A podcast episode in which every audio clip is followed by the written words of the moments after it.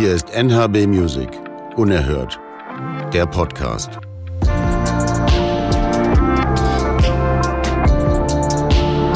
Volume 1. KI. Chance oder Hype?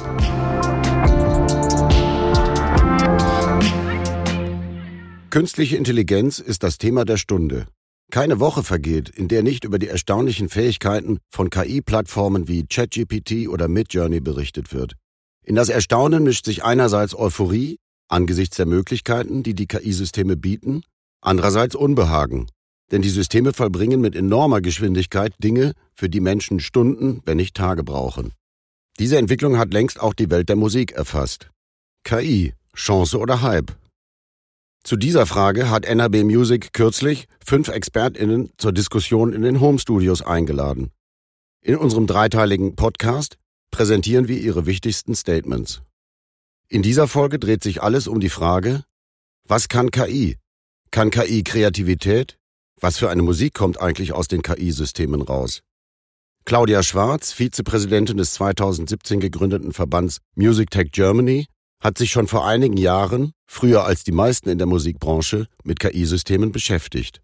Sie sieht vor allem Chancen. Ich komme aus der ähm, Film- und Musikindustrie und war lange auch Music Supervisorin, also kenne sozusagen auch ein bisschen diese beiden Welten von audiovisuellen Medien und ähm, wir verstehen sozusagen, also wir jetzt als Bundesverband, da spreche ich jetzt mal dafür, ich habe jetzt noch andere Projekte und andere Firmen, aber ähm, spreche jetzt mal hauptsächlich aus dem Kontext. Ähm, wir verstehen es sozusagen wie auch ganz andere Werkzeugkisten sozusagen als eine Chance, einfach äh, andere Formen des Ausdrucks zu finden, auch äh, Jobs, die sozusagen sonst vielleicht auch sehr stupide waren, sehr eintönig waren, dass man die sozusagen auch abgeben kann an so eine Maschine, an Automatismus und so weiter. Also ich glaube, da ist eine große Chance da drin. Man darf, glaube ich, nicht vergessen, dass auch diese Technologie ist menschengemacht. Die ist ja nicht sozusagen vom Himmel gefallen oder hat sich selber erfunden. Ähm, und das darf man, glaube ich, auch die kreative Schöpfungshöhe sozusagen der Entwicklung der KI selber oder auch von Augmented Intelligence und all diesen Systemen sozusagen, auch die darf man nicht unterschätzen und da entstehen auch ganz neue äh, Elemente. Ich würde mir wünschen, dass es weniger Ängste gibt und mehr Dialog. Das ist auch ein bisschen, warum wir den Verband gegründet haben, so ein bisschen als eine Brücke zwischen Musikwirtschaft und den Tech-Communities, den EntwicklerInnen-Communities, ähm, damit man da sozusagen in so einen Dialog geht und eigentlich darüber spricht, was es braucht an Regularien und Urheberrechtsschutz ähm, ähm, und ja, also wie man sozusagen da im Dialog braucht, was braucht es eigentlich, ein Startup zu gründen oder äh, eine Technologie zu entwickeln, ein neues Businessmodell zu entwickeln, ist für viele ja auch irgendwie so ein Moment sozusagen von, von so, einer so eine Sexiness sozusagen hat. Aber viele, die ein Startup gründen in dem Bereich, kennen sich überhaupt nicht aus mit den Bedürfnissen von MusikerInnen oder mit dem Urheberrecht. Und da sozusagen eine Brücke zu schaffen, was brauchen eigentlich im täglichen Arbeiten, was könnte eigentlich helfen im Prozess, was könnte die Kreativität noch sozusagen potenzieren, was könnte irgendwie noch mehr Publikum erreichen, bestimmte Vorgänge sozusagen vereinfachen, dass man diesen Dialog irgendwie schafft zu denen, die sozusagen Interesse daran haben, ein Startup mit dem Bereich zu gründen. Das würde ich mir irgendwie wünschen. Diesen Optimismus teilt Frank Spilker so nicht. Der Kopf der bekannten Hamburger Band Die Sterne, der auch Vorstandsmitglied des VUT, Verband unabhängiger Musikunternehmerinnen ist, beurteilt die aktuelle Entwicklung deutlich verhaltener. Ja, also ich habe jetzt nicht besonders viel mit äh, KI gearbeitet, aber ich komme ja aus einer ähm, aus der C64-Generation. Also in den 80er Jahren schon ähm, ganz viele Novelty-Effekte in der Musik stammten ja daraus, ähm, hat man ja daraus gezogen, dass man quasi ähm, Zufallsgeneratoren benutzt hat oder Sequenzer gegen die Betriebsanleitung programmiert hat und so weiter. Ich will mal sagen, sowas ist erstmal immer eine Inspiration. Ähm, genauso ist KI, glaube ich, jetzt auf einem ganz anderen Level, ähm, kann eine Inspiration sein. Also es ist ja eine Frage, wie bedient man das und wofür nutzt man das? Das ist ja das, was die, was die Engine macht mit, mit Musik. Das heißt, ähm, die Disco-Nummer. Mhm. Okay, da gibt es die und die Klischees oder die und die Muster wiederholen sich und dann kann die AI eine Disco-Nummer reproduzieren. Was dabei rauskommt, ist aus meiner künstlerischen Perspektive natürlich genau das, was man vermeiden sollte, nämlich das Klischee von einer Disco-Nummer. So, Soweit sind wir jetzt. Ich bin aber jetzt nicht so dumm, dass ich nicht wüsste, dass diese, äh, sag mal, die Leistungsfähigkeit so einer Maschinerie, wer sie erstmal funktioniert, auch ähm, anwachsen kann. Ne? Und dass man, wenn man jetzt denkt, so wie, oft bei so neuer Technologie, haha, äh, ähm, das, ist ja, das ist ja alles noch lückenhaft und da muss ja immer noch ein Mensch drauf schauen. Irgendwann wird man es vielleicht nicht mehr unterscheiden können, das glaube ich auch. Ähm, ist es ist nur so, dass die, ich sag mal, die innovative Leistung und ähm, so, so, eine richtige Schöpfungshöhe im Sinne einer Urheberschaft sehe ich bei KI noch nicht. Ähm, ich bin aber gleichzeitig äh, also deswegen fühle ich mich auch in meiner, meiner künstlerischen Arbeit noch nicht bedroht oder so. Ich, fühle, ich, ich sehe aber gleichzeitig enorme Challenges äh, auf, auf, uns zukommen, weil ich glaube, dass es irgendwann, je weiter die, je besser die Technologie wird, immer un, ununterscheidbarer wird für den normalen Hörer, für den normalen Konsumenten. Ich glaube, Fahrstuhlmusik kann AI schon jetzt. Ähm, ne? Und ähm, auch was bei mir im Fitnessstudio läuft, kann AI in ein paar Monaten, da mache ich mir gar keine Sorgen. Ähm, aber natürlich, der eigene künstlerische Anspruch hängt da woanders und da fühlt man sich noch nicht unmittelbar bedroht. Natürlich ist es in der Summe, und dazu wird KI auch führen, äh, ein Jobkiller. Ja, also was bleiben wird, sind die sozusagen, ist, ist der, der, also die, die höchste Schöpfungshöhe, die, die besten Ideen und so weiter. Und sobald irgendwas etabliert ist, kann die KI übernehmen und, und äh, reproduzieren. So sehe ich pessimistischerweise die Zukunft. Einen ganz anderen Blick hat die Architektin und KI-Forscherin Dr. Aische Glas von der Hafen City Universität Hamburg. Sie hat selbst mit KI-Systemen gearbeitet, um die Akustik von Konzertsälen zu optimieren. Eine Aufgabe, die mit herkömmlichen Verfahren viel länger gedauert hätte. Es war für meine Doktorarbeit, dass ich habe ein Programm entwickelt, das kann einen perfekten Modus für Akustik finden, weil wir brauchen für ein Violin ein ganz anderes Raum für ein Symphonieorchester ganz anders oder ein Rockband würde auch wieder ganz anders äh, andere Raum brauchen. Normalerweise akustisch ist etwas ganz Besonderes im Architekturbereich und ganz wenige Spe Spezialisten sind da. Programme sind sehr, sehr teuer. Aber dann, äh, wir haben etwas so entwickelt mit einer Computer Scientist zusammen, für auch, dass Studenten können das benutzen und auch vielleicht Musiker nur wollen selbst etwas bauen oder auch man kann das äh, für besondere Komponisten wie Stockhausen oder John Cage oder so besondere Namen benutzen, weil diese Komponisten haben ganz besondere Architektur und äh, wenn Musik, wenn Konzert ist da, Architektur ist da und dann ist es komplett weg. So in solche, solche mm, Use Cases, es funktioniert auch ganz toll, weil dann, das heißt, wir können Konzerthallen oder Räumen robotisieren kann. Das heißt, Programm messt alle ähm, Möglichkeiten von Entwurf und dann simuliert und dann findet die perfekte Geometrie und auch perfekte Materialien. So die Reflexion von diesen Panelen ist ganz anders als diese anderen Farben und auch das ist ganz anders als diese Couch und auch Holz ist ganz anders reflektiert. So als Person, wir müssen das alles denken und dann alles eine und andere und eine und andere kalkulieren. Und für ein, so einen Raum, wir brauchen vielleicht sechs Monate bis ein Jahr wirklich Kalkulationen. Und wenn wir bauen diese Kalkulationen auch, wir müssen messen, die Räume so vielleicht wie eine Musikverein oder Boston Symphonie, was funktioniert akustisch, das braucht auch noch zehn Jahre Forschung.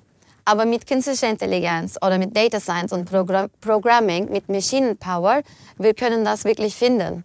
Was brauchen wir akustisch in 25 Sekunden? Weil es ist eine Maschine. Es, ist, es geht nicht müde und dann wir können das anmachen und dann es kalkuliert. Aber es kann nicht selbst denken und finden, okay, ein Violin braucht das in akustisch kann das nicht. Künstliche Intelligenz, ich denke, das Wort ist ein bisschen anders, weil es ist für mich jetzt nach meiner Promotion, ich habe angefangen in Hafen City Universität in, in künstliche Intelligenz und für äh, Städte forschen.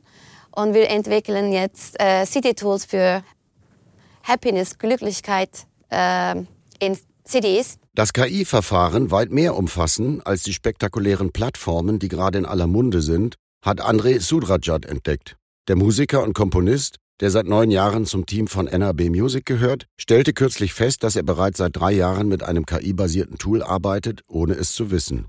Also ich muss sagen, ähm, ich stehe natürlich neuen Technologien äh, immer offen gegenüber. Also ich würde jetzt irgendwie aus Prinzip jetzt irgendwie nichts ablehnen oder so. Aber ich habe das erste Mal von KI Musik oder dass eine KI Musik machen kann, habe ich das erste Mal vor vier, fünf Jahren von einem Kollegen gehört, der hat uns das, hat so ein paar Beispiele vorgeführt. Und ähm, ich habe das ehrlich gesagt jetzt da ziemlich abgetan, weil ich eigentlich in meinem Workflow immer das Ziel habe, ähm, möglichst viel selber zu machen. Also viele, also alle Instrumente, die ich halt spielen kann, auch wirklich selbst einzuspielen, ähm, das selbst abzumischen, also den ganzen Prozess von vorn bis hinten eigentlich irgendwie selbst zu machen und wenn es halt, wenn ich halt irgendwo was Hilfe brauche oder noch andere äh, anderen Input brauche, dann würde ich den auch halt suchen. Aber ich bin jetzt irgendwie nicht davon ausgegangen, dass jetzt KI dafür irgendwie hilfreich wäre, weil also bis eigentlich in, zur Vorbereitung zu dieser Gesprächsrunde war ich eigentlich, wollte ich mich, hatte ich eigentlich den Masterplan, mich hinzusetzen und zu sagen, es ist eigentlich Quatsch. Also für mich persönlich, nur für meinen Bereich ist es eigentlich Quatsch und äh, ich muss leider zugeben, ich wurde es eines Besseren belehrt, weil äh, beim Googlen ist man irgendwann so ein, ist mir ein Plugin äh, aufgezählt worden, was ich halt einfach jeden Tag benutze, also immer wenn ich halt eine Produktion habe. Und ähm, das ist gar nicht ein äh, Plugin, was jetzt ähm, mir Melodien vorschlägt oder ein Drum-Pattern oder die Komposition von vorne bis hinten macht, sodass ich sie jetzt irgendwie entweder nehme oder nicht nehme, sondern das ist halt ein Mastering-Tool, ähm, von dem ich nicht wusste, dass das halt über KI funktioniert. In ganz ehrlich, im Eifer des Gefechts, ich benutze das halt und es funktioniert für mich wunderbar. Ähm, und das benutze ich halt schon seit drei Jahren. Und ehrlich gesagt habe ich mich dann ein bisschen erschrocken, dass ich ein, da so, ich das Thema ist neu, aber irgendwie ist es ja natürlich nicht neu, aber für mich war es halt neu und ich benutze halt verschiedene Plugins Besonders in der Werbung zum Beispiel ist die Produktion ganz anders. Also da kriege ich halt morgens mal einen Anruf. Das kann schon mal passieren. Der Kunde sitzt um 15 Uhr in der Mischung, ist mit der Musik unzufrieden. Können wir dem was Neues bieten? Und dann habe ich irgendwie drei oder vier Stunden Zeit, einen Track wie Def Punk oder sonst was zu machen. Und ich könnte mir vorstellen, dass die auf jeden Fall mehr Zeit hatten als irgendwie drei, vier Stunden. Und äh, ich kann in der Kürze der Zeit natürlich in diese Richtung gehen und das produzieren. Ich mache ungern Sound-Alikes, also dass es ein totaler Abklatsch ist. Und versuche da so meinen eigenen Input, Input reinzugeben. Ähm, aber dieses Tool, halt dieses Mastering-Tool, ist halt wirklich dann einfach zum Schluss, wenn es halt dann auch mal auch nicht, gar nicht die Zeit ist, jetzt nochmal ein externes Mastering anzufragen, äh, hat mich schon das eine oder andere gerettet. Klar ist, künstliche Intelligenz ist gekommen, um zu bleiben. Aber werden KI-Systeme menschlichen MusikerInnen tatsächlich den Rang ablaufen? Ist nicht gerade die Kreativität das, was Menschen auszeichnet und Maschinen abgeht? Kann KI wirklich Kreativität? Diese Fragen haben unsere Expertinnen sehr lebhaft und kontrovers diskutiert und sich auch der einen oder anderen Frage aus dem Publikum gestellt. Aus dem Bauch heraus würde ich sagen, KI kann nicht kreativ sein, weil ich finde, irgendwie ist das halt was sehr Menschliches und man kann das auch nicht immer, also man, man sucht ja auch immer so nach dieser Kreativität. Also es gibt ja genügend Situationen, wo als Musiker vielleicht mal besonders inspiriert ist und was zustande kriegt und dann mal wieder hat man auch zum Beispiel irgendwie sowas wie Writers Block oder sowas. Und irgendwie ist das halt für mich persönlich äh, manchmal nicht ganz greifbar, halt was Kreativität ist, aber ich habe halt was Interessantes gelesen, dass ähm, eigentlich, und so geht es mir eigentlich auch, dass jeder Musiker, der hat ja auch so eine Historie von Musik, die er hört, die ihm gefällt und eine Erfahrung und wird ja auch sozusagen über die Jahre gefüttert mit Informationen. Ähm, wie zum Beispiel, was, ist die, was war das für Musik, die meine Eltern damals immer gehört haben oder ich bin mit der und der Musikrichtung aufgewachsen, zu Hause gab es halt oder ich war im Kirchenchor oder was weiß ich nicht was. Und sozusagen hat man ja auch so ein bisschen das, was aus einem rauskommt, ist ja auch ein Resultat aus dem, was ich irgendwie jahrelang gehört habe, was ich gut finde. Ähm, Sachen, die ich, also wenn ich zum Beispiel jetzt darüber nachdenke, was könnte ich jetzt machen, dann ist es bei mir zum Beispiel so, dass ich halt ganz viel Musik einfach höre halt auch querbeet. Also alte Musik irgendwie vielleicht aus den, aus den, aus den 50ern oder auch moderne Sachen und ähm, lass mich halt davon inspirieren. Und das, was dabei rauskommt, ist dann halt äh, irgendwie auch ein Resultat. Und wenn ich dann das jetzt zum Beispiel mit einer KI vergleiche, dass man die halt mit Informationen halt auch füttert und die aus, aus, diesem, aus diesen Informationen auch etwas in Anführungszeichen Neues kreiert, ähm, was es so vorher noch nicht gab, dann finde ich das schon, wenn man den Begriff so sieht, ist es schon kreativ. Aber ähm, es ist halt auch so ein bisschen so die Frage, es gibt ja diesen, ähm, diesen Song, den äh, jemand mit KI ähm, so im Stile der Beatles nachkomponiert hat. Und der ist halt sehr, sehr von den Stilmitteln sehr, sehr authentisch. Da sind halt diese Beatles-Chöre, diese chromatischen Chöre drin, da sind Akustikgitarren drin, dieses ähm, sehr charakteristische, die charakteristischen Drums, wie Ringo Starr das halt einfach gespielt hat. Und Melotronen, Glocken und so weiter und so fort. Und diesen Song ist halt alles drin. Der heißt Daddy's Car heißt der. Ich kann man mal äh, sich mal irgendwie, glaube ich, mal anhören. Aber ähm, der ist halt, da ist halt alles drin, was man irgendwie braucht. Aber der, also ich habe das gelesen bei Pitchfork und Pitchfork hat das geschrieben, hat das beschrieben wie es ist sehr remarkable, unremarkable. Also es ist schon faszinierend, dass halt das so geht, aber äh, es ist alles drin, aber der Song bleibt halt null hängen und dann ist es irgendwie, äh, es sagt, es gibt halt irgendwie auch irgendwie nichts. Ja? Also man kann natürlich schon kreativ sein und ich finde, KI kann auch schon kreativ sein, aber dieser gewisse Zauber irgendwie, der dann da entsteht oder vielleicht daraus resultiert, das ist so ein bisschen für mich die Frage. Ähm, Ob es jetzt kreativ ist oder nicht, ist für mich jetzt vielleicht manchmal gar nicht so wichtig. Äh, wichtig ist, glaube ich, für mich, äh, berührt es einen oder nicht. Is it okay to switch English a little bit because it's going a little bit really like much more technical and AI is more English also now. So like it is also still nicer to talk in English with AI when we try out some very typical German things like or hamburger architecture or something like that. We got really like bad results. So in English it's working, but like we are just measuring it. We are listening a song for five minutes and then we are just it is very much mathematical like okay after drums violin comes four times and one time not so next time it is just playing the same thing and changing just their lines so it's actually nothing so much impressive even and if you listen this like five hours then you're sick of it and it's it has a style anyway but if we talk about ai can only do this and i think it is anyway nothing to so much problematic, I think, because it doesn't create anything new for sure, because there is no personality behind, there is just mathematics behind. But now the systems are much more developed, and now we have like magic lines in architecture. So we don't write just like we want to have a house, two floors in the forest. We can draw it, and then we can write the prompt extra. And if we keep the prompt same, but change one line, the creation will be again different. Now the system is getting so complex, we can add even sound to our drawings. We can just recreate a lot of things from the beginning. We can look at, okay, every time when drum comes, violin comes, draw for me in the city, for the drums, the hospital, for the houses, something else, let's say schools. So we can create from the music a different kind of architectural picture or a model. And I think we could not do it so much in the freedom by ourselves because it's super fast to see this one. Or if we wonder how the guitar and piano together sound, but not like sound together, like two person are playing, but if one person would play or guitar piano would be there, so how that would sound? Or we could think like water wood. Can we build something with water wood? Can we just use the water as a structure material on the walls?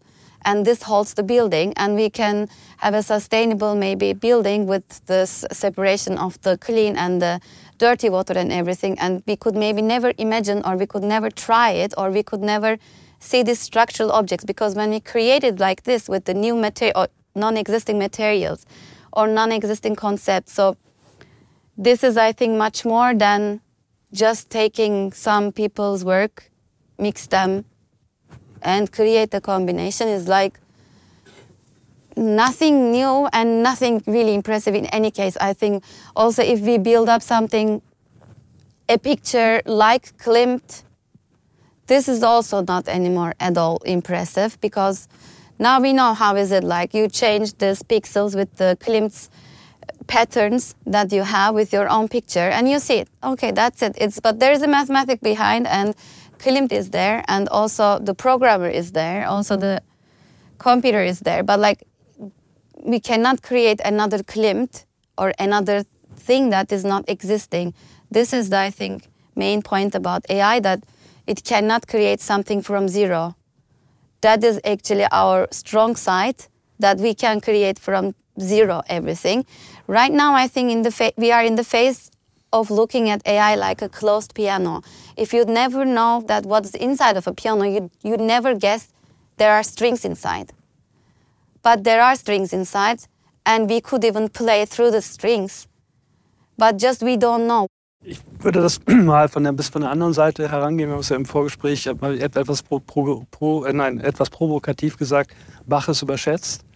Ähm, weil wir haben in Europa dieses, dieses, diesen Geniekult. Ja? Also das künstlerische Genie ist alles. Und ähm, ich glaube, es gibt Sachen, die die Künstler gemacht haben in der europäischen Musikgeschichte, die relativ leicht ähm, zu simulieren sind durch mathematische Funktionen, weil sie genau das ja zum Beispiel Bach ne, in der Natur äh, entdecken wollten, beweisen wollten.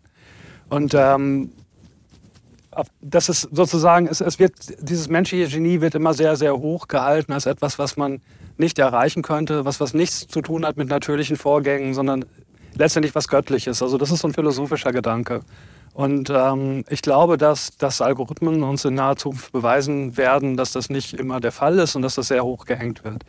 Auf der anderen Seite ähm, ähm, denke ich, man braucht auch keinen, man braucht kein Bewusstsein in einer Maschine, um messen zu können, wie ein Publikum reagiert. Denn das müssen Künstler auch. Also ich muss als Künstler, ich, äh, ich kann mir noch so sehr ausdenken, wie das Publikum reagieren wird. Ich weiß es erst, wenn ich die Reaktion bekomme, wenn ich vor dem Publikum stehe, wenn ich Feedback bekomme. So, das ist ja ein ständiger Rückkopplungsprozess. Und das ist auch wiederum nichts, was eine Maschine nicht auch machen könnte. Insofern glaube ich, dass es für ein durchschnittliches Publikum, das nicht genau weiß, wie die Algorithmen funktionieren, ähm, in naher Zukunft unmöglich sein wird zu unterscheiden, hat das ein jemand gemacht, den die Gesellschaft für ein Genie hält, oder hat das eine sehr gut programmierte Maschine gemacht? Es kommen aber noch mehr Aspekte dazu. Wenn, wenn wir über Musik reden, reden wir auch über soziale Interaktion. Also die ganzen ähm, ähm, äh, K-Pop-Sachen, ähm, animierte Bands und so weiter, das funktioniert bis, bestimmten, bis zu einem bestimmten Alter, glaube ich. Und ähm, dann ist es halt, ich sag mal so bei Erwachsenenmusik so, dass man viel mehr Wert darauf legt, ähm, auf psychologisches, auf philosophisches, auf eine Ausstrahlung, die jemand hat. Und ich glaube, da sind wir auf einer Ebene, wo, wo, die, wo die KI so schnell nicht hinkommt. Vielleicht irgendwann. Aber damit das machen ja viele Leute, weil die einfach ein großes Spektrum im Hirn haben, eine große Playlist haben. Aber, und das nervt mich immer bei künstlicher Intelligenz, sie kann ja nur das wiedergeben, was logisch ist. Du kannst niemals eine Musik machen, die das Thema konterkariert. Das kann er nämlich zum Beispiel, du als Künstler, du kannst eine Ironie reinbringen. Diese Ironie. Und das macht es ja spannend. Eben nicht das Erwartete zu zeigen, nicht das Erwartete zu hören. Das macht es ja spannend, sofern es das noch gibt. Und wenn du das in deinen Songs auch was ironisch besingst, das kann eine KI noch nicht. Und da bin ich noch sehr, sehr ähm, optimistisch, dass das noch, lange so bleibt, weil das macht Musik dann auch irgendwie spannend. Also wenn du mich jetzt direkt ansprichst, würde ich darauf antworten, ich glaube, dass man sich als Künstler immer neuen Herausforderungen stellen muss. Und je nachdem, was für Fortschritte die KI macht, äh, sind die Herausforderungen an die Kunst auch größer. Ähm, das große Problem sehe ich, wenn wir jetzt über Geld reden, über ein großes Publikum, wen interessiert das noch? Wen interessieren diese Feinheiten irgendwann noch? Ne? Also das ist so die Frage. Im Moment, klar, kann KI vielleicht nur Fahrstuhlmusik. Wie sieht es in zehn Jahren aus bei dem, bei dem Potenzial, das in der Technik steckt? Ne? Und irgendwann ist dann doch äh, Sarah Connor am Start. Das war die erste Folge unseres dreiteiligen Podcasts KI, Hype oder Chance in der Reihe NHB Music Unerhört. In der zweiten Folge wird es um die Frage gehen, was passiert eigentlich mit dem Urheberrecht? Hier hat vor allem unser fünfter Experte Dr. Stefan Ellenberg Interessantes zu berichten. So viel sei verraten. Es wird knifflig. Wir hören uns. Stay tuned.